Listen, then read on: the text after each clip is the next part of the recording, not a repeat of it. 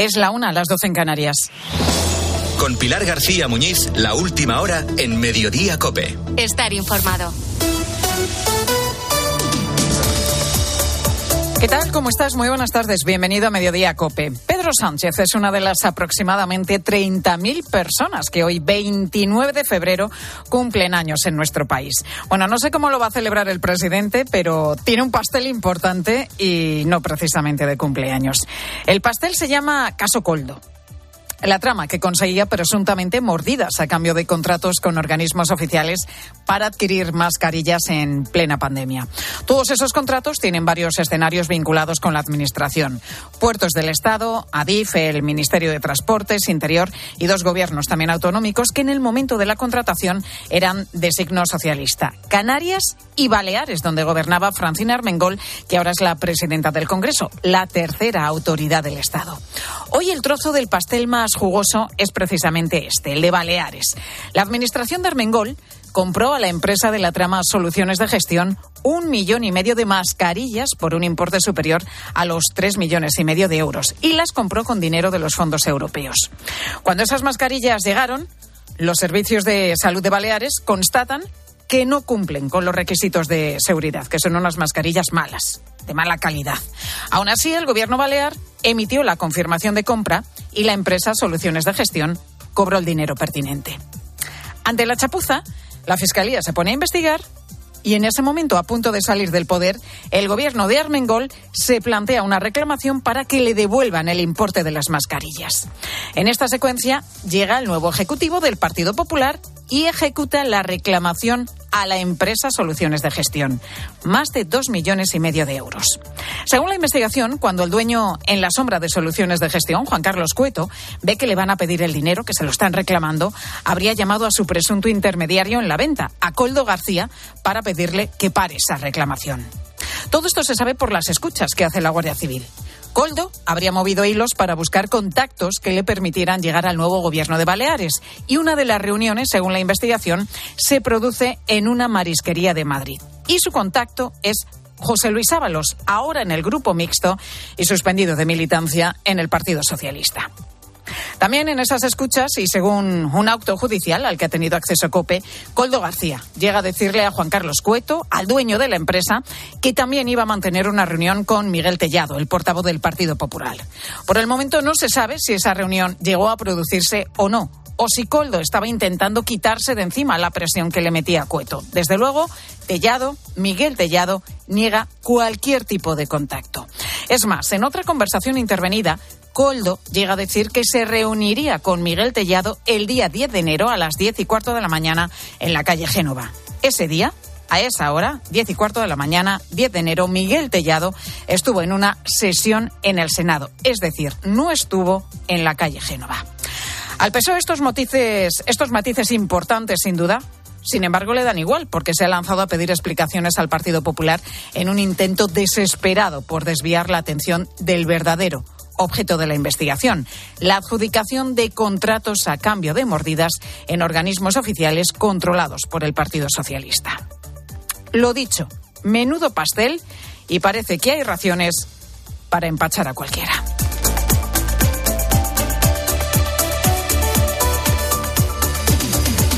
Además de esto, hay otros asuntos también destacados que te cuenta ya a continuación Ángel Correas. Sí, por ejemplo, Pilar, la inflación, el incremento de los precios que se modera en febrero hasta el 2,8% por la bajada del precio de la luz. Sin embargo, mira por dónde, poco dura la alegría porque precisamente esta bajada llevará a que a partir de mañana el IVA de nuestro recibo eléctrico pase del 10 al 21%. Los carburantes siguen empujando al alza el IPC y encadenan seis semanas seguidas de subidas. Y atención, Putin aumenta su presión sobre la OTAN y advierte de que la entrada de sus tropas terrestres en Ucrania tendría unas consecuencias trágicas. Vuelve a amenazar con el botón nuclear. Responde así a la propuesta de Macron, el presidente francés, de apoyar con tropas al ejército ucraniano. Y el Papa ha nombrado nuevo obispo de Gerona al monje cisterciense Octavi Vilá, abad del Real Monasterio Tarraconense de Santa María de Poblet.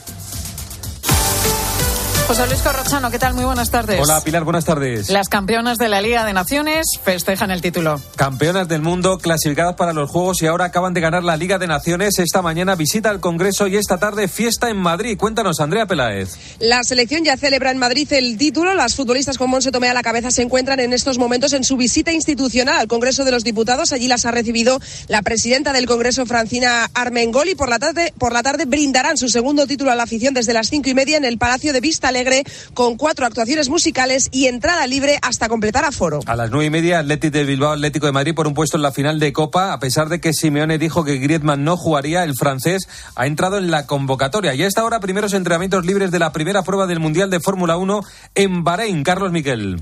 Sí, es el momento en el que empiezan ya a, quitarse la mariposa del estómago con la que han estado viviendo los pilotos de la Fórmula 1 y de momento en ese orden de fuerzas están apretando fuerte los Mercedes. Es verdad que los tres primeros puestos los ocupan Norris, Piastri y Sunoda, pero son los únicos que han puesto el neumático blando y con medio tenemos a Hamilton, Checo Pérez eh, con eh, ese eh, Red Bull, el gran favorito del Mundial, seguido de Verstappen, Russell y Alonso delante de los dos Ferrari. De momento, buenas sensaciones para el piloto asturiano, que ha sido el más rápido en el primer sector, tiene buena velocidad punta, le faltan más paso por curva al Aston Martin. A las nueve, tiempo de juego con las semifinales de Copa. Hasta las cuatro de la tarde, mediodía, Cope.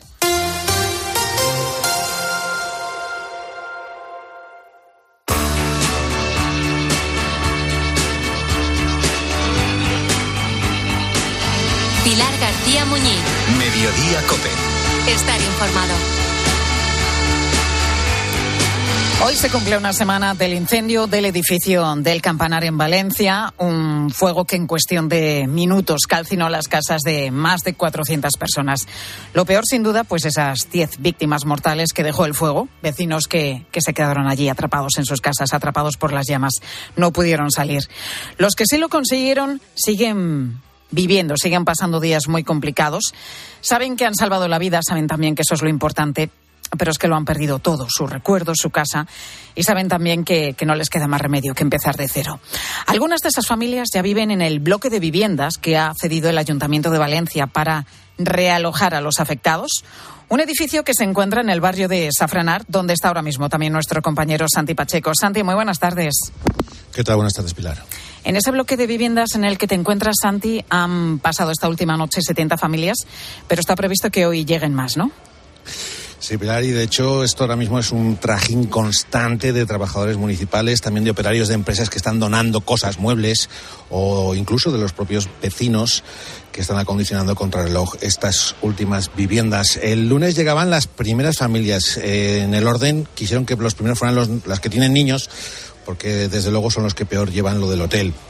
Y luego ya progresivamente pues desde el lunes eh, poco a poco pues se están instalando aquí las familias conforme también las viviendas se van acondicionando. Esta noche el dato oficial es que han dormido aquí en el edificio a, a cuyas puertas nos encontramos 131 adultos y 38 menores. Y está previsto que esta próxima noche ya ocupen las últimas 30 viviendas, las que faltaban por ocupar. Se trata, desde luego, de un proceso pues lento porque hay que tener en cuenta que, por ejemplo, el viernes, al día siguiente del incendio, aquí en este edificio del ayuntamiento no había ni siquiera agua ni luz. O sea que ha habido que trabajar, digamos que contrarreloj. Ha habido que acondicionarlo en un tiempo récord y nada, pues se ha puesto a disposición de esta pobre gente que, que como apuntabas, lo ha perdido absolutamente todo. ¿Cuál es, Santi, la, la, situación de todas esas familias, de los realojados? Desde primera hora de la mañana estamos contando que han comenzado a cobrar esas ayudas del gobierno autonómico que se prometieron el pasado viernes. Sí, se trata de una primera ayuda de emergencia para las familias más necesitadas para que puedan hacer frente buenamente pues a los gastos más urgentes, los más básicos, los más perentorios. Son entre 6.000 y 10.000 euros y la cantidad depende del número de miembros que tenga pues cada unidad familiar. Y es que no, no tienen nada, lo venimos contando, eh, salieron con lo opuesto. Aquí esta mañana, por ejemplo, pues seguían entrando bolsas con menaje eh, porque precisan pues de todo, ropa de cama, toallas hemos visto. Hemos visto un mínimo jugar para cada apartamento.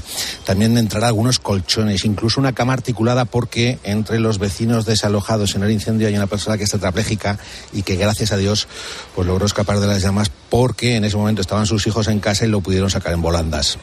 Y luego una cosa más que nos lo habían contado, pero la acabamos de ver ahora mismo y es que entre las muchas donaciones de empresas, ya digo, ¿eh? muebles, electrodomésticos, en fin, todo lo que hace falta, pues hay quien se ha acordado de los más peques y también hemos visto unas cajas con juguetes y con peluches. Bueno, que también les hacen falta, ¿no? Porque como contaba Santi, pues es que es que no tienen absolutamente nada, es que quedó todo completamente calcinado, si acaso lo que tuvieran en los trasteros, que creo que es lo poco que se salvó de, ese edificio porque estaban en la planta de abajo y también en los garajes, los vecinos han podido recuperar sus, sus coches, pero lo que había en las casas, alguna caja fuerte se ha podido recuperar, pero todo lo demás, todo lo demás ha quedado arrasado por las llamas, así que todas estas familias necesitan absolutamente de todo y poco a poco les va llegando.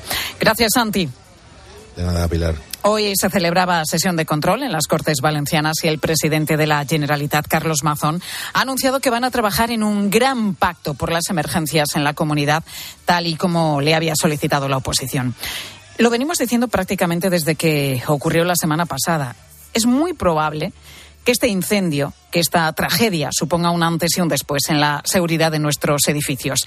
De hecho, no son pocas las inspecciones que ya se están llevando a cabo en algunas zonas de España, por ejemplo en Alicante, donde los bomberos están inspeccionando desde este pasado martes hasta 135 edificios de más de 12 plantas de altura. Pero a raíz de este incendio de Valencia, hay también una mayor preocupación en las comunidades de vecinos a nivel particular por conocer si nuestras casas son seguras. Pues se lo vamos a preguntar a continuación a Javier Fernández Arce, que es director adjunto de Incotex y miembro también de la Asociación Española de Empresas Instaladoras de Protección contra Incendios. Javier, muy buenas tardes. Hola, buenas tardes, Pilar, ¿qué tal? ¿Habéis notado desde la semana pasada, desde la tragedia de Valencia, Javier, un mayor interés por la seguridad de nuestras viviendas y edificios? Eh, pues sí, es decir, que sí, bueno, parecería lógico, ¿no? Que, que ese interés y sobre todo, yo no lo llamaría interés, yo lo llamaría preocupación. Eh, los administradores de fincas, que son para nosotros, eh, pues, gestores de comunidades de propietarios y clientes importantes para nosotros, porque imaginar la cantidad de, sistemas de protección contra incendios que hay instalados en garajes y edificios de vivienda. tenemos bastante contacto con ellos y las mismas dudas que cualquier vecino, cualquier persona, tú o yo, nos podemos estar haciendo sobre la instalación de nuestra comunidad, eh, de nuestra zona en la que vivimos o incluso en la que trabajamos, se la trasladan a los administradores de fincas que automáticamente nos las trasladan a nosotros. Yo no podría decirte estadísticamente eh, cuánto ha subido esa preocupación el sentido de, de dudas que se planteaban antes y dudas que se plantean ahora, pero rara sería la conversación que en la última semana hemos tenido con un administrador de fincas en la que el tema no sale, bien por un edificio concreto, bien por una duda general que presidentes de comunidades de propietarios, vecinos eh, están planteando y sobre todo cuando hablamos de edificios que se han construido en los últimos años y que eh, a simple vista puede parecer que, su forma, su arquitectura es parecida a este edificio que desgraciadamente ha salido ardiendo en Valencia. Javier, te pregunto, ¿son a día de hoy nuestros edificios seguros? Porque, por ejemplo, a raíz de lo ocurrido supimos que no era obligatoria tener una alarma de incendios.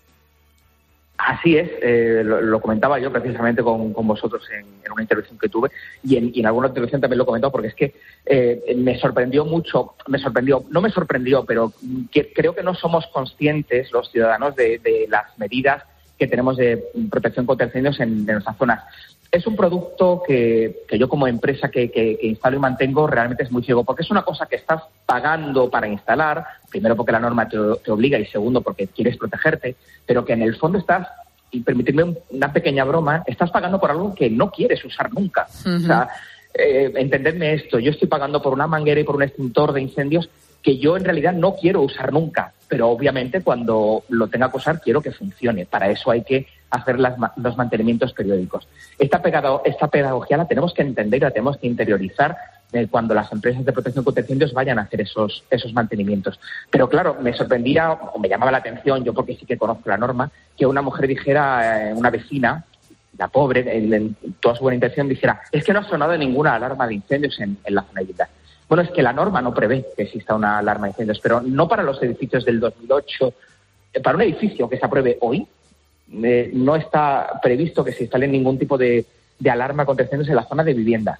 Eh, cuidado porque la zona de garajes es distinta y le, y le afecta otra, otra parte de la legislación. Pero la zona de viviendas no está previsto que tenga ni sistemas de detección de incendios automáticos ni alarmas de, incendios. Cosa que yo me atrevería a decir que por lo menos el debate se va a abrir. Porque, entre otras cosas, y quisiera decirlo, en otros países de nuestro entorno, como se suele decir habitualmente para compararnos, sí es obligatorio. Y incluso en, en- te puedo decir que en, en Reino Unido, porque conozco el caso concreto, incluso dentro de las viviendas ya se está obligando a poner detector de incendios. Bueno, que es algo que además parece que, que es una medida que no cuesta demasiado, ¿no? Y que puede, puede eh, resultar definitiva en, en una tragedia de estas características para avisar, evidentemente, a todos los vecinos. Javier, en este caso, la alarma antiincendios no es obligatoria en nuestro país. Veremos a ver qué pasa de aquí en adelante. Pero ¿qué, qué, qué sí tiene que tener, sí o sí, que es imprescindible en un edificio? Vamos a ver, todo depende del año de construcción porque le afecta una normativa u otra de, de protección contra incendios y de edificación. No, no me quiero meter en normas porque sería un debate y una respuesta muy larga. Pero básicamente, y vamos a lo, a lo, al resumen, ¿no? Si un edificio en el que vivimos está construido después del año 96, o mejor dicho, su proyecto está aprobado después del año 96, sí o sí, eh, cualquier persona que nos escuche en su bloque de viviendas va a tener un extintor en su planta o más o menos, bueno, la norma dice a 15 metros de recorrido desde, cada puerta, en fin, tampoco me quiero meter en, las, en los detalles, pero más o menos un extintor por planta, más o menos. Eh, en la zona de garajes sí que vamos a encontrar eh, un extintor por, bueno, un extintor por cada cierta distancia, 15 metros, eh, si no me equivoco, y, pero sí que vamos a encontrar detectores de, de humo o de, o de cambios bruscos de temperatura, de calor, son detectores de incendios al fin y al cabo, y probablemente encontremos, ya según la dimensión o el número de coches que, que existan, mangueras contra incendios o incluso rociadores de agua, que son esto, esto que salta en las películas de agua cuando hay un Ujú, incendio, sí, son sí, los sí. rociadores de agua que no están en todos los, los garajes y, y que sí que podrían, podríamos encontrarlos. También hay otros sistemas, por ejemplo, puertas contra incendios, son ya de garajes muy grandes, tipo centro comercial o este tipo de, de instalaciones. Em, y alarma de incendios, como decía, en las zonas de garaje. Insisto, aquí tendríamos que tener muchas, muchos detalles en cuenta. No es lo mismo un, un, garaje en planta menos uno menos dos que un garaje a ras de suelo que tiene una ventilación, ¿no? Entonces, depende mucho. Yo creo que eh, a partir de lo que ha pasado en Valencia se va a abrir por lo menos un debate y una, y un, y una reflexión sobre nuestra normativa contra incendios. Yo tampoco quisiera alarmar. O sea, quiero decir, las estadísticas de protección contra incendios en España, pues no son para llevarnos las manos a la cabeza. Afortunadamente hay buenas empresas, hay buenas instalaciones, tenemos un servicio de bomberos muy bueno. Eh, sí que me preocupa, por ejemplo, temas como eh, el hecho de edificios con mucha altura. Has, has dicho antes que en Valencia los edificios de más de dos alturas. Bueno, Se están revisando, estamos en sí. Málaga. Eh, en Málaga también es un problema cuando se están, digo Málaga como cualquier otra ciudad de España, ¿eh? Eh, cuando se eh, hacen eh, em, edificios muy altos, ¿cómo llegamos a esos edificios altos? ¿Cómo- ¿Cómo llegan los bomberos? Bueno, pues por eso en el caso de Alicante se están revisando y seguramente en otros puntos de nuestro país también. Acabamos de hablar con Javier Fernández Arce, director adjunto de Incotex. Javier, gracias por estar con nosotros en Mediodía. A vosotros por darnos voz también.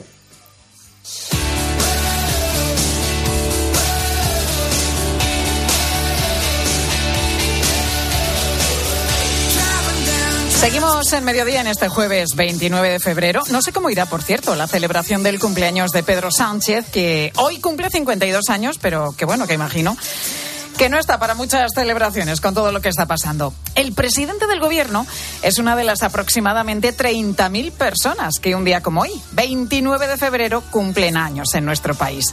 Por cierto, sobre esto del año bisiesto y del cumpleaños de Pedro Sánchez, ya nos hablaba hace unas semanas aquí en Mediodía Alex Clavero, el franco rock. Bisiesto sí sé que se le añade un día más. Entonces, Eh, el, el año que da la vuelta a la Tierra al Sol en 365 días es lo normal y es un año trópico. Entonces yo pensé, pues entonces es, es atrópico. Entonces. Y claro, de ahí me voy a Camilo, el de mi pueblo, que cumple los años el 29 de febrero. Y, ¿Ah, le, sí? y le llamamos Camilo Bisiesto. Bueno, aunque Oye, más o 29, menos, más o menos nos lo explicaba el Franco Tirarrock.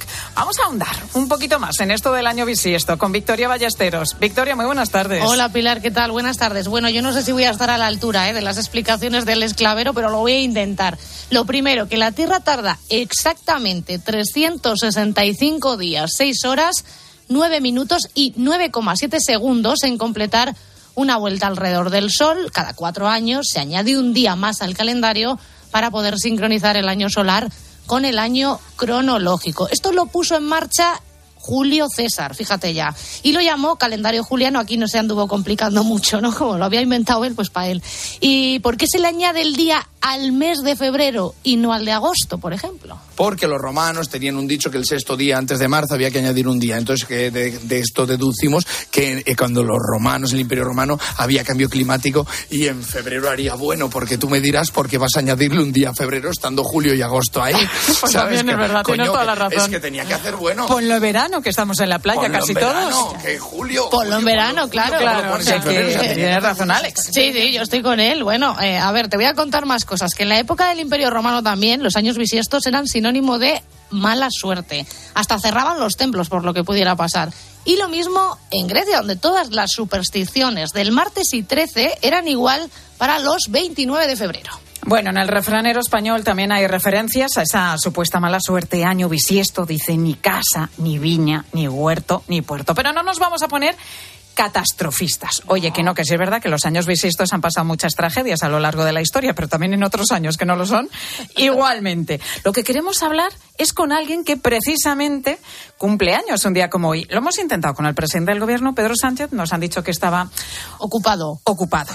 Ocupado, que tiene mucha plancha en este momento con todo lo que está cayendo, pero hemos dicho, bueno, pues que no podemos hablar con Pedro Sánchez. No pasa nada, porque tenemos a Carmen Fa- Fernández, que forma también parte de la estadística de esas personas que cumplen años en nuestro país un día como hoy. Y como el presidente del gobierno cumple 52 años. Carmen, muy buenas tardes. Hola, buenas tardes, Pilar. Lo primero, Carmen, muchísimas felicidades. Eh, muchas gracias. Ya por fin puedo decir, hoy es mi cumpleaños. Oye, qué bien. Llevabas, eh, pues eso, cuatro años, tres años sin, sin Claro. decirlo, ¿verdad? Eso es, eso es. Así que me Sí, sí. imagino que hoy sí o sí toca celebración, Carmen. Bueno, a ver, en realidad se celebra siempre. Lo que pasa que cuando hay 29 de febrero, pues la celebración siempre es más, eh, no sé, mm, eh, es más especial porque realmente es eso, te llama todo el mundo el mismo día, se concentra la mayor parte de la gente el mismo día. Yo, nos- nosotros, los bisiestos, no estamos acostumbrados a eso porque normalmente se reparte. Hay gente que te llama el 28 cuando no hay 29 o el, o el día 1 de marzo. Y hoy es una locura, porque además hay gente que igual no hablas con ellos en años y te llaman, te llaman hoy, con lo cual estoy encantada. O sea, Hombre, no me extraña. Pletórica, pletórica. Es que eh, no todo el mundo tiene un amigo bisiesto, ¿eh? Esto es, eh, esto es algo muy especial. Os podéis considerar privilegiados porque, bueno, es una cosa, como decimos, muy, muy, muy especial. Carmen, tengo entendido que cuando eras pequeña, a ti realmente esto no te gustaba mucho, lo de ser bisiesto, que no te gustaba demasiado tu fecha de nacimiento, ¿no? Cuéntanos por qué. Claro, porque un niño, niña en este caso, pues eh, no entiende por qué en su en el calendario no hay eh, su día de cumpleaños. Eh, todos los niños estamos desea- están deseando que sea su cumpleaños, van contando, descontando los días. Entonces, claro, en mi clase, pues todos llevaban sus chuches para celebrar. Y cuando me preguntaban, digo, no, es que este año no, no, está en el calendario. Claro, los críos de mi edad, pues tampoco entendían, ¿cómo no va a estar? Y me cogían el calendario y daban vueltas al calendario, que tiene que estar, y que no, que no está. Que es que no, no, hoy no aparece. Claro, mi madre también se ahorraba las chuches de, ese, de Los esos años. con lo los cual también que llevábamos entonces, decían, no, ¿verdad? Claro, me decían, no, no, no llevas porque no es tu cumpleaños. Ay, pobre. Pero claro, de- sí, sí, hasta que eh, en una clase de, de ciencias de la naturaleza por fin hablaron de- del movimiento de la Tierra alrededor del Sol y estábamos todos escuchando y de ahí fue cuando de repente, ¡pum!, salió el 29 de febrero a colación, que era el día que se ponía, y yo ¡ah! ¡Eh! levanté la mano rápidamente, digo, ese es el día de mi cumpleaños. Y claro, ya fue, todos miraban y, ah, por fin, ya, entonces ya sabemos que, Ahora se lo ya lo ponen. Digo, entendemos. claro, claro, digo, no me lo quitan, me lo ponen. Oye, Carmen, en tu DNI pone nacida el 29 de febrero, lógicamente, al igual que en el registro civil, pero no sé si haciendo algún trámite en, en la administración o, o- o, bueno, o por internet, te has encontrado con alguna dificultad que te vayas a registrar y no puedas eh, poner tu fecha de nacimiento porque, porque no está esa opción. Mm, No, no, a mí nunca me ha ocurrido, ¿eh? No, siempre, no, no. Eh, online, o sea, lo que es eh, temas burocráticos cuando haces eh, por internet, ningún problema. O Y sea, en la sí, pestañita te deja poner 29 de febrero. Sí, porque normalmente vas a tu, a, tu, año. Claro.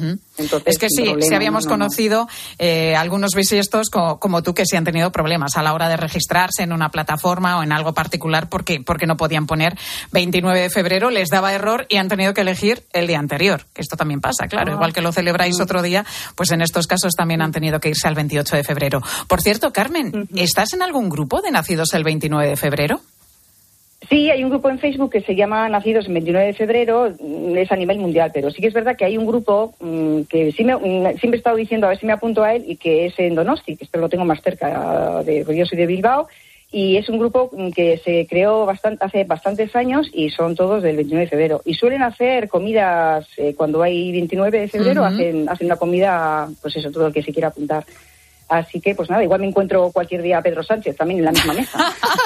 quién sabe, quién sabe si te encontrarás al presidente del gobierno. Carmen Fernández, que cumple años hoy, 29 de febrero. Ella es bisiesta como otras 30.000 personas que hay en nuestro país, entre ellas, como decíamos, también el presidente del gobierno.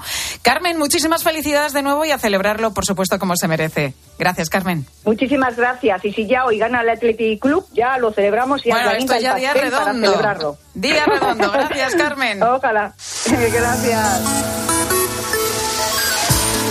Y sobre esto precisamente te preguntamos hoy en mediodía si conoces a alguien que cumple años en este día más allá de Carmen, con la que hemos hablado hace un momentito, o más allá del presidente del gobierno Pedro Sánchez. Claro, cuando no estamos en año bisiesto, ¿cuándo lo celebran? ¿El día 28 o ya el 1 de marzo? ¿Cae quizá tu cumpleaños en una fecha que no te gusta nada porque pasa desapercibida en mitad de verano, el Día de Reyes y más allá de esto, ¿cuál ha sido tu mejor cumpleaños y por qué? Queremos escucharte a través del 618 83 15 83. Escuchas Mediodía Cope. Con Pilar García Muñiz. Estar informado. Los protagonistas de la actualidad. La presidenta de la Comunidad de Madrid, que es doña Isabel Díaz Ayuso. Muy buenos días. ¿Qué tal? Muy Se sientan cada mañana con Carlos Herrera. ¿Qué papel ha tenido el PP de Madrid en esta acción de la Fiscalía Anticorrupción? En este origen del caso Coldo. Mi hermano, el trato que se le dio fue tan infame que yo ya empecé a pensar, a lo mejor piensan que detrás de una compra hay muchas más cosas. Entonces fue cuando eh, mi equipo decidió ir a la Fiscalía Anticorrupción y esto es lo que ha derivado en este caso, que nada tiene que ver con el de mi hermano por mucho que intenten. De lunes a viernes, de 6 a 1 del mediodía, las preguntas las hace Carlos Herrera en Herrera Incope. Madre mía, qué golpe. Parece que tu coche se pelea con una columna. Con el seguro de coche de línea directa, no solo te ahorras una pasta, sino que además puedes escoger el taller que quieras aquí o en Chipiona. Y si eliges taller colaborador, también tienes coche de sustitución garantizado y servicio de recogida y entrega. Cámbiate ahora y te bajamos el precio de tu seguro de coche, sí o sí. Ven directo a lineadirecta.com o llama al 917-700-700. El valor de ser directo. Consulta condiciones. Si elegir es ahorrar for you, solo el 29 de febrero ahorra eligiendo nuestras 29 ofertas extra, como el 3x2 en todas las galletas Oreo. Ofertas tan extraordinarias que pasan solo un día cada cuatro años. Carrefour, aquí poder elegir es poder ahorrar. Locutare una pubblicità per la radio con un spagnolo che pensa che sabe parlare bene l'italiano non è una cosa molto corrente, ma che una conti correnti ti dà tantissimi vantaggi non è corrente tampoco. Cuenta online Sabadell, la cuenta corriente menos corriente. Infórmate y hazte cliente en bancosabadell.com.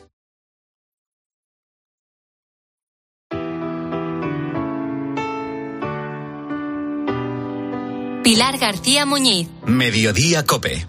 Estar informado. Right from the start, you were a thief, you stole my heart. Hay que ver la paradoja y el contraste que, tenemos en España. Regiones como Cataluña y Andalucía con una sequía muy preocupante y mientras en Aragón pendientes ahora mismo de la crecida del Ebro que, que han provocado las últimas lluvias. Una crecida que después de causar algunas inundaciones en Navarra se espera que llegue a Zaragoza en las próximas horas. Allí vamos, Álvaro Montaner, muy buenas tardes. ¿Dónde estás, compañero? ¿Qué tal? Buenas tardes, Pilar. Me encuentro ahora mismo en el eh, puente de Santiago, centro, eh, enfrente del centro de natación eh, Helios, cerquita del Pilar, y el Ebro sí que es verdad que viene un poquito más crecido de lo habitual. Muchos curiosos son los que se han ido agolpando a lo largo de la mañana, desde el ratito que llevo aquí para hacer fotografías al cauce. De hecho, la policía local hace un ratito, enfrente de donde nos encontramos, ha ido a avisar y a recomendar a varios ciudadanos que no se acerquen a las orillas del río por lo que pueda pasar. Y hemos podido también hablar con algunos vecinos. Por ejemplo, Mariluz nos decía que se encuentra preocupada y que hay que tomar medidas. Pues claro que me preocupa muchísimo, me preocupa por los agricultores, luego si entran a los garajes, pues todos los perfectos que hagan. Me preocupa muchísimo. Viene una riada y siempre estamos en las, en las mismas, porque hay mucha maleza en el río y no la quitan. Se espera que mañana llegue por la tarde a Zaragoza, capital, ese pico de la crecida. De momento el agua no está negando viviendas de los pueblos de la ribera, cauce arriba. La Guardia Civil está vigilando instalaciones agrícolas y ganaderas y los bomberos de la DPZ, de la Diputación Provincial de Zaragoza, ya han tenido que rescatar un grupo de vacas que quedaron atrapadas en Alcalá de Europilar. Y también ha tenido que intervenir la unidad militar de emergencias en algunas zonas de de, de, la provincia de Zaragoza. Pues todo el mundo, sin perder de vista esa crecida del Ebro por lo que pueda pasar. Álvaro, gracias. A ti.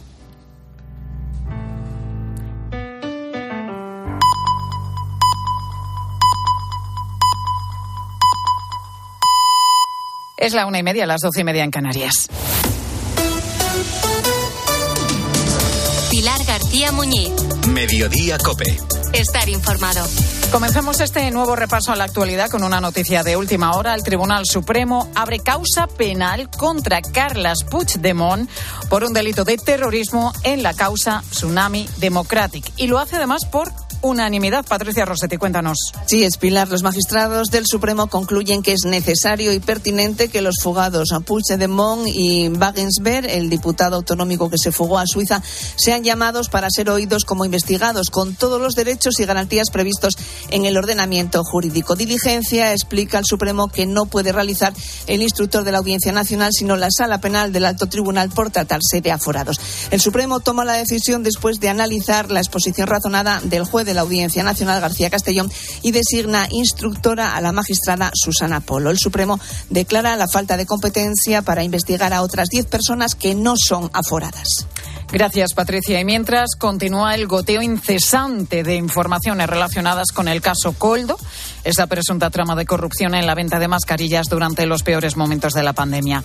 COPE ha tenido acceso al auto del juez que señala directamente al exministro de Transportes José Luis Ábalos como intermediario de esta trama. Además, también hemos conocido que Begoña Gómez, la mujer del presidente del gobierno, se habría reunido en varias ocasiones con el considerado conseguidor de la red corrupta. Una cascada de datos por la que Alberto Núñez Feijóo mira directamente al presidente Pedro Sánchez. ¿Qué responsabilidad personal tiene en la trama que estamos conociendo? Todo hace evidente que conocía hechos que conforman la trama y por eso exigimos que no la siga tapando. Que dé todas las explicaciones, que diga lo que sabía y que diga lo que sabe, que no mienta. Esa información que apuntábamos hace un momento, la irrupción de Begoña Gómez, en este caso, ha llevado hoy a la vicepresidenta del Gobierno, María Jesús Montero, a defenderla y a recordar que es ajena a la política. No se pueden tolerar las calumnias, no se pueden tolerar las infamias, y menos dirigidas al entorno del presidente, porque representa una institución que tiene que ser y es ejemplar ante el conjunto de la ciudadanía. España, junto con Francia y Portugal, lidera el absentismo laboral por incapacidad temporal en Europa. El porcentaje de ocupados que se ausentaron del trabajo por este motivo se ha duplicado en la última década en nuestro país hasta superar el 4%. Esto supuso un coste de 2022 de, de, en esto supuso un coste, a ver si lo leo bien, a ver si lo digo bien. Esto supuso un coste en 2022 de 17.000 millones de euros, ahora sí, a las arcas públicas y de, de más de 21.000 millones a las empresas y las mutuas laborales. Efe García, muy buenas tardes. Buenas tardes, Pilar. Bueno, si miramos todas estas cifras, cifras oficiales, 1.300.000 empleados se ausentan diariamente del trabajo por baja médica. La cifra ha pasado del 2% en 2013 a más del 4% en 2023. ¿Alguna explicación tiene que tener? Sí, las cifras marean, Pilar, y hemos dado con varias explicaciones. Está el ciclo económico, por un lado. Cuanto más oferta laboral, mayor es el absentismo. Nuestra preocupación por la salud ha crecido tras la pandemia, igual que los problemas de salud mental, pero también los picos de infecciones respiratorias en los últimos años y los problemas puntuales de una población activa envejecida, porque según el médico de atención primaria José Polo, los porcentajes no casan con nuestras cifras de salud. Yo creo que es un poco contradictorio, porque en España no tenemos mala salud. Somos de los países con mayor esperanza de vida y nuestros indicadores de salud siempre han sido buenos con respecto a otros países. En determinados momentos, pues el paciente no puede trabajar y puntualmente pues no trabaja. Pero también hay, hay causas legales y laborales, como nos cuenta Manel Fernández Jaria, experto en relaciones laborales y formador de directivos. Tenemos un marco normativo que cada vez más protege al trabajador, es garantista. Luego están las condiciones de trabajo, muchas veces son precarias. De hecho, el absentismo afecta más, sobre todo a trabajadores jóvenes y mujeres, que justamente son los sectores con más precariedad laboral. Y luego estarían también las condiciones de trabajo, la cultura de la empresa, las prácticas de recursos humanos. El coste de ese absentismo es altísimo y un gran problema para las empresas porque no es solo económico, sobrecarga al resto de la plantilla y también reduce o disminuye la calidad de la producción mientras al trabajador que sustituye al que está debajo se acomoda al puesto de trabajo. Así es, y por eso hay muchas empresas que recurren a detectives privados para que investiguen la veracidad de algunos casos. Ha crecido muchísimo la demanda, nos cuenta Enrique, y generalmente que es detective privado y generalmente cuando actúan a petición de las empresas acaban demostrando el fraude? De forma altísima los casos terminan en fraude, porque normalmente cuando se nos contrata es porque ya ha habido una paciencia excesiva por parte del empresario y ya hay algo flagrante realmente. Es indudable, Pilar, existe el fraude, pero no hay cifras oficiales y además suele ser poco significativo. El absentismo es un gravísimo problema para el país y para las compañías que lo tienen entre los primeros asuntos a resolver. Así se lo trasladan los directivos de las compañías con las que trabaja Así se lo cuentan a nuestro experto, a Manuel Fernández Jaria. Y en definitiva, este es el camino que les marca. Muchas veces organizamos todo de una manera disuasoria, pensando en aquellos trabajadores que hacen trampas, pero la idea es completamente contraria, es pensar tu organización para la inmensa mayoría de las personas que cumplen. Pues no estaría de más que el Gobierno le diese una vuelta a la legislación y elaborase un protocolo para reducir el absentismo en nuestro país. Gracias, Efi. Gracias a ti, Pilar.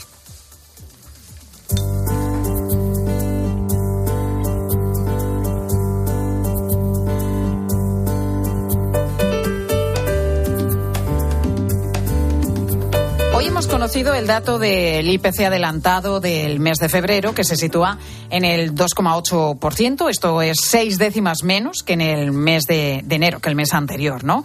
Es una buena noticia, a priori. Sin embargo, el INE, el mismo organismo que publica el IPC, esta misma semana daba a conocer la encuesta de calidad de vida con unos datos preocupantes.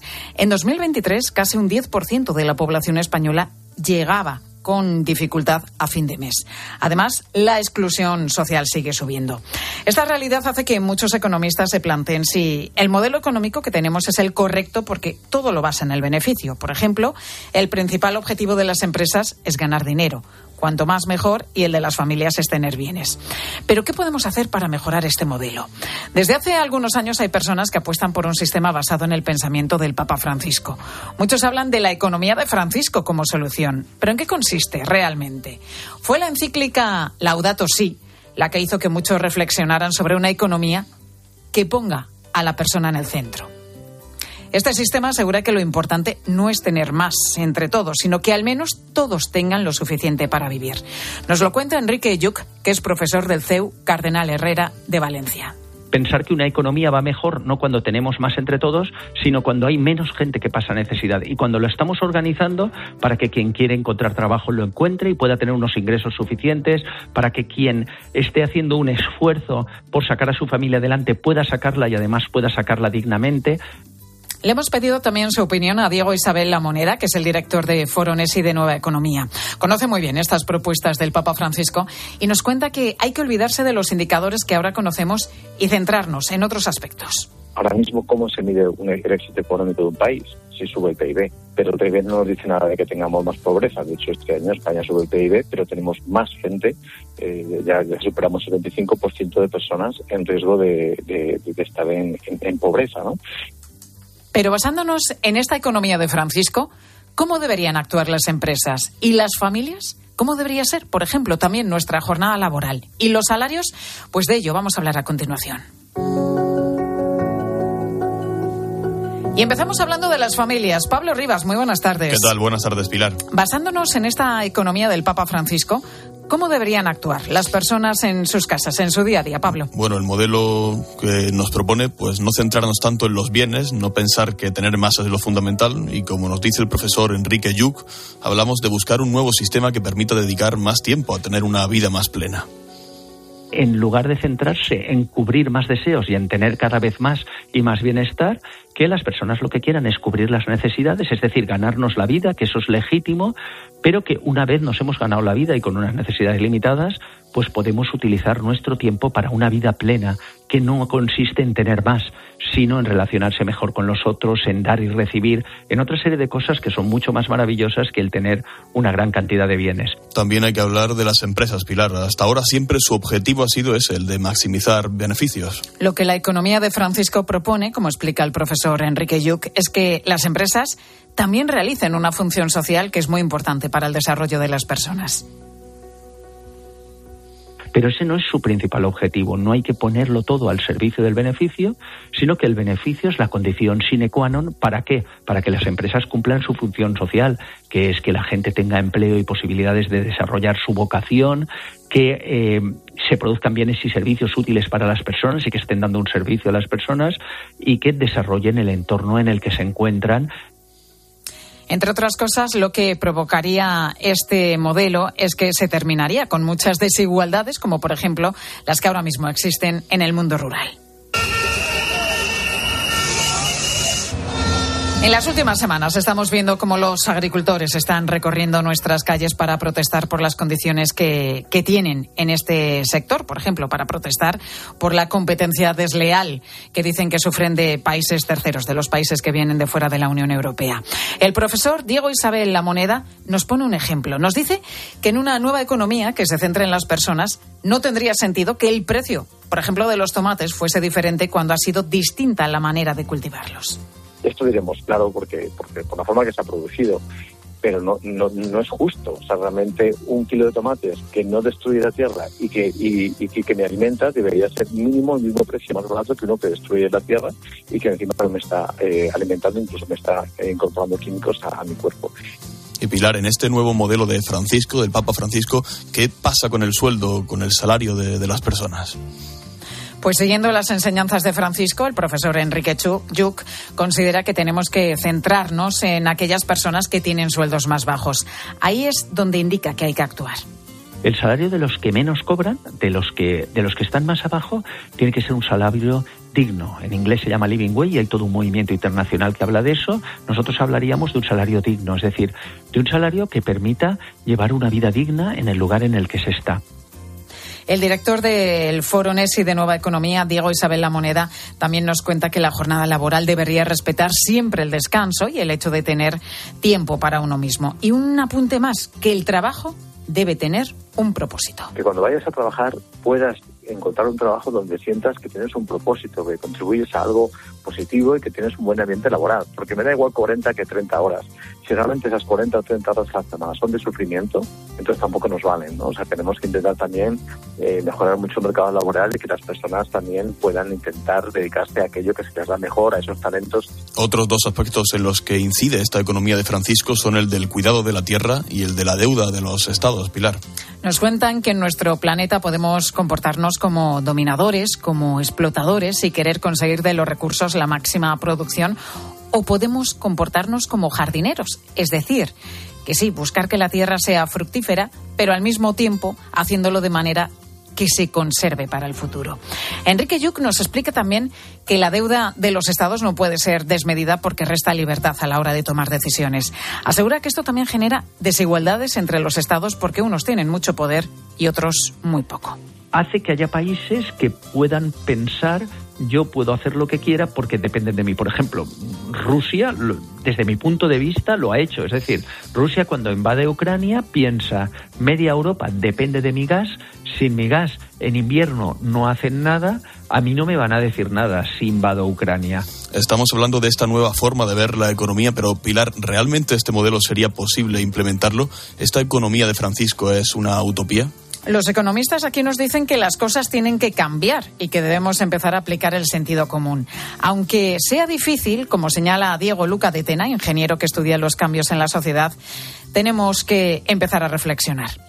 Bueno, la, propuesta del Papa Francisco, más de, de, de una, de, de, trabajar por una economía específica, por unos principios, es, eh, se relaciona más con, con repensar la economía desde el lado de los principios. Para la economía de Francisco, lo que realmente es utópico es seguir viviendo como hoy en día vivimos, pensando que siempre vamos a poder explotar los recursos que tenemos en la actualidad y que estos son ilimitados. Gracias, Pablo. Gracias, Pilar. Una y 44 minutos de la tarde llega el momento de la firma de José Luis Restán, en la que hoy reflexiona sobre el anuncio del Evangelio en África. José Luis, muy buenas tardes. Hola Pilar, Bangasú es un rincón de África del que seguramente no habría oído hablar si no hubiese conocido a Juan José Aguirre, el bravo obispo comboniano nacido en Córdoba que está gastando su vida literalmente en servir a aquella diócesis de la República Centroafricana. Hace unos días se anunció que el Papa había nombrado un obispo coadjutor para Bangasú, el carmelita italiano Aurelio Gazzera, que lleva 33 años en aquel país. Eso significa que trabajará codo a codo con Monseñor Aguirre mientras siga en activo no olvidemos que su salud es frágil, ha sufrido ya varios infartos y le sucederá cuando el Papa lo decida. Si contemplamos las biografías de Aguirre y Gazzera, surge inmediatamente la pregunta sobre la pasión que guía sus vidas. Pasión por Cristo, que les ha llevado a dejar sus respectivas tierras de origen para anunciarlo en un contexto lleno de peligros. Pasión por la Iglesia, que contribuyen a construir como lugar de luz, de curación y de perdón. Y pasión por el pueblo centroafricano, duramente herido por la violencia y la pobreza, pero con unas ganas inagotables de vivir y una apertura transparente al Evangelio. Quien me siga tendrá aquí el ciento por uno, con persecuciones, y después la vida eterna. Respondió Jesús a los suyos que le preguntaban inquietos por la suerte que les esperaba. Juan José Aguirre y su próximo coadjutor, Aurelio Gazzera, pueden dar fe de que estas palabras del Señor se cumplen ya en sus vidas. Han dado mucho, desde luego, pero han recibido esa gracia que vale más que la vida de la que habla la Escritura, que hace que su humanidad resplandezca ante el mundo. En un modesto blog sobre su misión, el padre Gazzera cuenta sencillamente todo lo que se agolpa en su cabeza ante la nueva tarea estos días y confiesa que pasa las noches pensando y temblando, porque sabe que no está a la altura pero sabe también que Dios le dará la gracia y la fuerza para trabajar en su viñedo de Bangasú. Vaya si lo hará. A 29 de febrero porque este año es bisiesto y sobre esto te preguntamos hoy en mediodía. ¿Conoces a alguien que cumple años en este día más allá de Pedro Sánchez, eh, el presidente del gobierno, que hoy celebra su cumpleaños, aunque me parece a mí que no está para muchas celebraciones? Claro, cuando no estamos en año bisiesto, ¿cuándo lo celebran? ¿El día 28 o ya el 1 de marzo? ¿Cae quizá tu cumpleaños en una fecha que no te gusta nada porque pasa desapercibida, qué sé yo, en mitad del verano, por ejemplo, o el Día de Reyes? Y más allá de esto, ¿cuál ha sido tu mejor cumpleaños y por qué? Bueno, nos ha mandado su nota de voz ya Chema, que dice que para él una de las fechas más importantes es la de su santo porque cae en agosto, estábamos toda la familia junta y siempre celebrábamos el santo de mi abuelo, el santo de mi padre, mi santo, ahora el de mi hijo. Y por desgracia mi abuelo y mi padre ya no están aquí, sigue siendo una fecha muy especial para, para mí. Y felicidades al presidente, que hoy es su cumpleaños. Bueno, pues es lo que nos cuenta Chema Pepi. También nos ha dejado su notita de voz. Y dice que ella cumpleaños en octubre con absoluta normalidad, pero en cambio el cumpleaños de su hija es en una fecha un poquito particular. Mi hija, la mayor, por ejemplo, nació el día de los enamorados. Y ella, su preocupación es que el novio se ahorra, el novio de turno, porque claro, todavía tiene, ella no está casado y cada vez que se ha hecho un novio me dice que se va a casar. Yo ya no la creo, por supuesto. Pero la preocupación de ella es que se ahorra un regalo el novio. Digo, qué pena, por Dios. Así que nada. Pero, por ejemplo, las niñas pues lo celebran, si cada entre semana lo celebran el fin de semana. Y yo conozco a una que ha sido su cumpleaños hace poco y lleva celebrándolo una semana. Es bueno, como una boda gitana. Menuda celebración, ¿no? Que dura varios días. En fin, qué bueno lo de la hija de Pepi. Dice, oye, que aquí el novio se ahorra un, un regalo, claro. Me regala por el cumpleaños y no por el día de los enamorados. ¿Esto qué es? En fin, que queremos escucharte. 618 83 15 83. Sigues en mediodía, ahora con tu cope más cercana. ¿Y tú qué piensas? Escribe a Pilar García Muñiz en Twitter en arroba Mediodía Cope, en nuestro muro de Facebook Mediodía Cope o mándanos un mensaje de voz al 637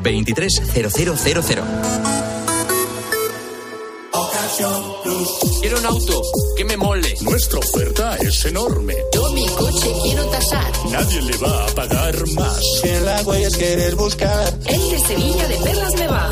Te lo traemos de saldo está. 15 días para probar, mil kilómetros para rodar. Ocasión Plus. Quiero explorar sin importarme cuando volver el exterior. Quiero formar parte de él. Vale, bichito. Nos vamos a Disneyland París. Reserva durante Semana Mágica en viajes el corte inglés sin gastos de cancelación. Precio de referencia 144 euros por persona y noche en el Disney Hotel Cheyenne con entradas incluidas. Plazas limitadas. Consulta condiciones. Ven a Disneyland París con viajes el corte inglés volando con Iberia. Contratar la luz con Repsol, ahorrar en tus repostajes. Contratar la luz con Repsol, ahorrar en tus repostajes. Contratar la luz con Repsol. ¿Pero ahorrar- qué estás haciendo? Contratar la luz con Repsol. Porque ahorro 20 céntimos por litro en cada repostaje durante 12 meses pagando con Wilet. Contrata la luz con Repsol en el 950 52 50 o en Repsol.es y enciende tu ahorro. Los ofertones de fin de semana de Alcampo. Plátano extra por solo 1,35 euros el kilo. ¿Qué? ¡Wow! En tu tienda web y app alcampo.es. Oferta disponible en Península y Baleares.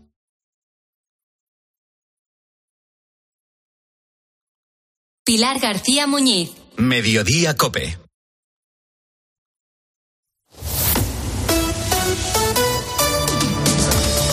Cope Madrid.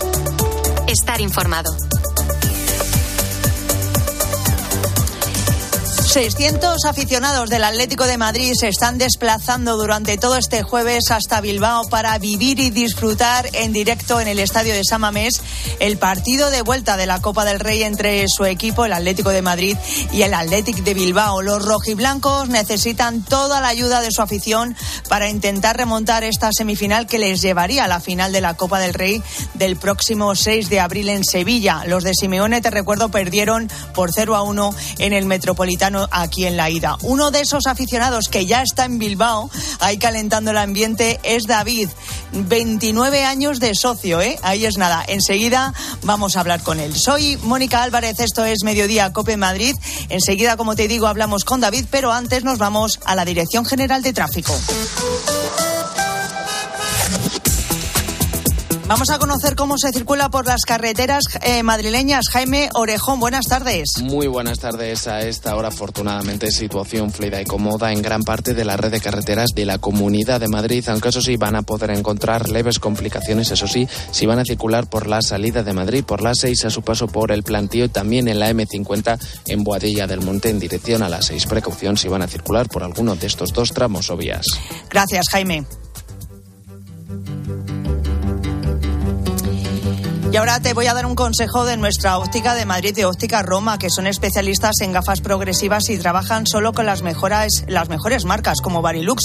Si te cuesta ver de lejos o de cerca, si las gafas que tienes no te resultan cómodas, confía en los mejores profesionales. Confía en óptica Roma, con un equipo de más de 45 optometristas especialistas en gafas progresivas Barilux. No dejes pasar esta oportunidad y aprovecha su segundo par de lentes progresivas Barilux de regalo, solo en Óptica Roma. Óptica Roma, tus ópticas de Madrid. Mediodía. Cope Madrid. Estar informado. ¿Recuerdas aquella empresa de venta de ortodoncia por Internet? Pues ha cerrado y dejado a los pacientes sin terminar los tratamientos. Si no quieres que esto te pase, acude a tu dentista de confianza. Son tratamientos complejos que deben ser realizados y supervisados siempre por un profesional. Pon la salud de tu boca en las mejores manos. Es un mensaje del Colegio de Odontólogos y Estomatólogos de Madrid. Querido oyente, ¿has perdido algún ser querido? En Martínez La Fuente Abogados te ayudamos a tramitar la herencia. ¿Problemas entre los herederos? En Martínez La Fuente Abogados mediamos para resolverlos. Infórmate en el 646-690-032 o en martinezlafuenteabogados.es. Especialistas en herencias. Cada vez más naranjas saben así, porque no todas reciben el cariño de una familia.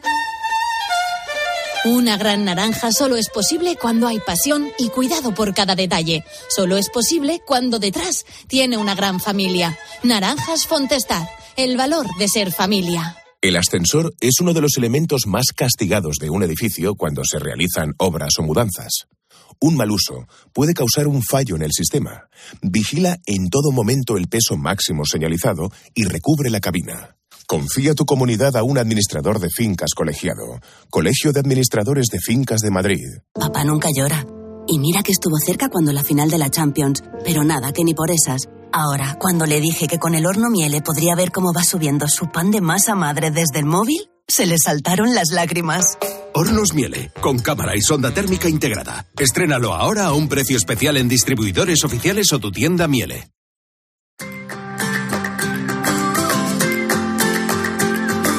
Mediodía. Cope Madrid. Estar informado.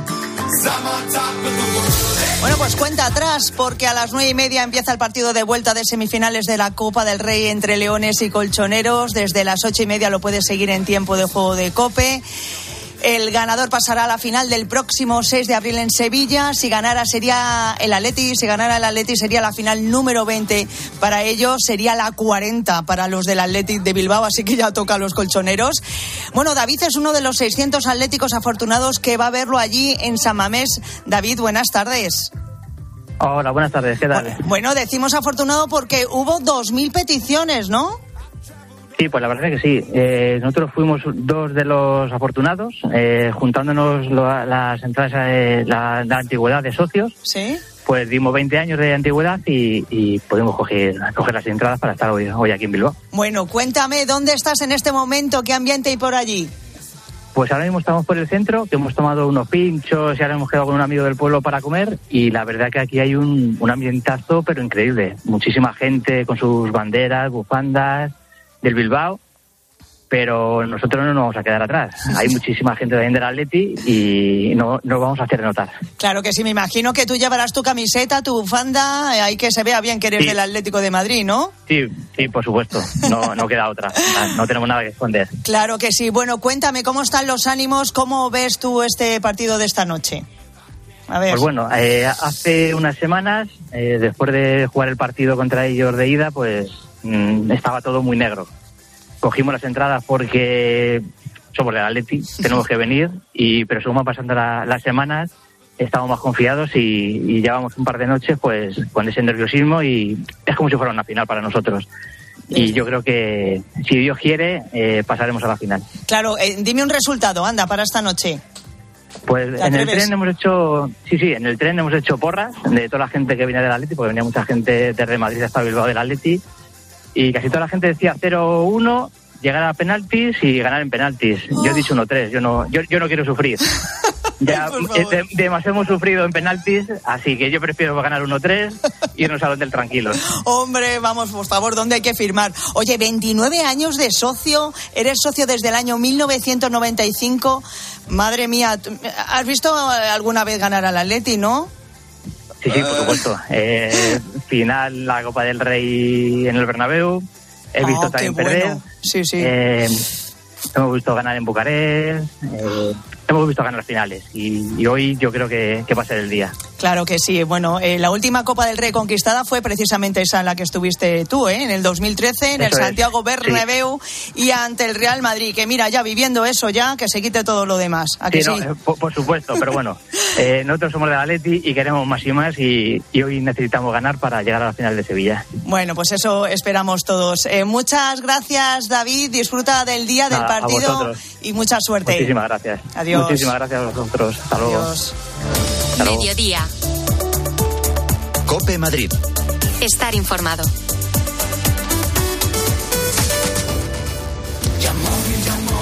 Con la C, vehículo de cuatro ruedas. Coche. Correcto, con la Y, el concesionario que más paga por tu coche si está bien cuidado. Yamóvil. Correcto, Yamóvil, quien más paga por tu coche. Y ahora ven a conocer nuestro nuevo concesionario Yamóvil en Alcalá de Henares. Los Fernández son muy amables. 10% de descuento a los clientes que se apelliden Fernández o López o Gómez Plaza como yo, a todo el mundo. Limpie e higienice su hogar y pida su regalo. Los Fernández, General Martínez Campos 29, 91 308 5000. ¿Cómo son los Fernández? Adivina adivinanza. ¿Sabes quién es el que te vende tu casa y te dice que puedes seguir viviendo en ella para siempre? Correcto. Eduardo Molet, el de vendido, vendido, vendido. Persona de confianza. 658 60 60 60. Roca Rey, Morante, Talavante, Manzanares, Cayetano, Castella y muchas figuras más en la Feria de San Isidro en las ventas. Corre a por tus entradas antes de que se agoten, porque el toreo está de moda. Hazte con ellas en las-ventas.com. Cari, a mí este, nada, no me dio confianza. Y la chica esta, no sé, no sé. ¿No habrá una manera más sencilla de que seleccionemos a los inquilinos? Todo el mundo habla de Alquiler Plus. Con ellos nos aseguramos cobrar la renta siempre. Se encargarán de la selección, de los problemas, de todo. Y por solo 35 euros al mes. Pues listo, entramos en alquilerplus.es y, a, vivir, tranquilos. Llega una edad en la que piensas, ¡buah! Es que me lo merezco. Y así es. Ya puedes disfrutar de los 284 destinos y rutas culturales para las personas mayores de 55 años. Reserva ya y no te quedes sin tu viaje. Es lo que tiene estar de vacaciones todos los días. Nautalia Viajes con la colaboración de la Comunidad de Madrid. En Flexicar hay muchos cars. En Flexicar hay muchos cars, hay muchos cars. En Flexicar hay muchos cars, hay muchos. En Flexicar hay muchos cars. En Flexicar. Flexicar, muy flexi, muchos cars. En Flexicar.